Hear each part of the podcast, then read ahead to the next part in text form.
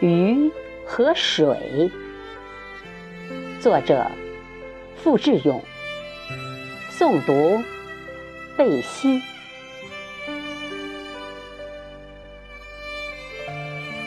这是一段感人的话语，这是一个美丽的故事。不知你是否可曾听说？鱼对水说：“你看不到我的眼泪，因为我在水里。”